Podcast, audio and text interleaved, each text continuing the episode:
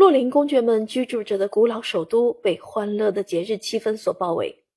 奥托大公也称洛林公爵，直到三十九岁还是单身。今天，他将迎娶萨克森曼宁根家族二十六岁的瑞吉娜。在婚礼的前一天，一场盛大的晚宴在伊克塞尔大酒店举行。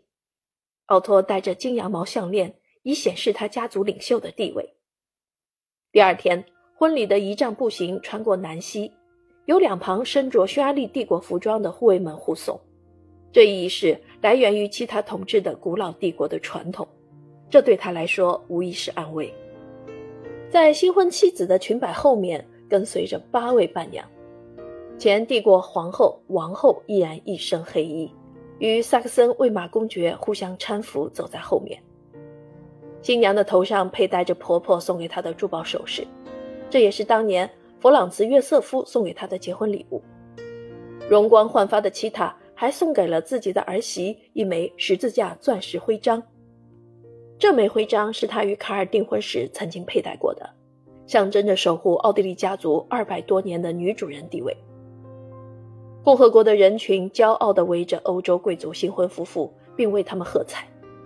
前来围观婚礼的人超过八万人，他们不愿意错过这一盛况。众人以此怀念古老的欧洲。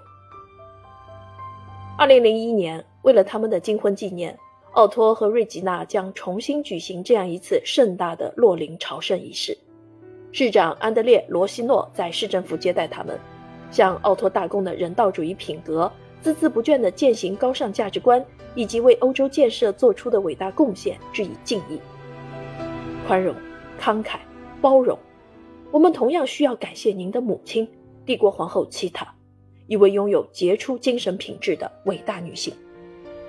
在奥托的婚礼之后，不知疲倦的齐塔回到了美国。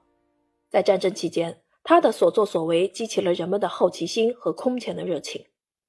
他和奥托难道不是应该站在年轻的民主政治的对立面吗？他的另外两个儿子鲁道夫和罗伯特也在欧洲结婚了。齐塔希望与自己的家庭保持紧密的联系。于是，在一九五三年起，与自己的母亲定居在了卢森堡大公国的伯格城堡。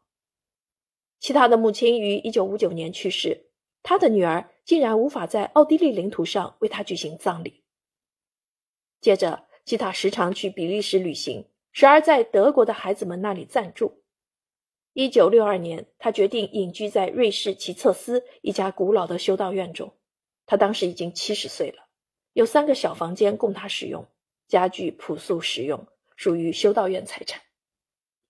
其他经常祷告，他每天带着轻便的打字机写十余封信，他有时也手写回复一些重要的信件。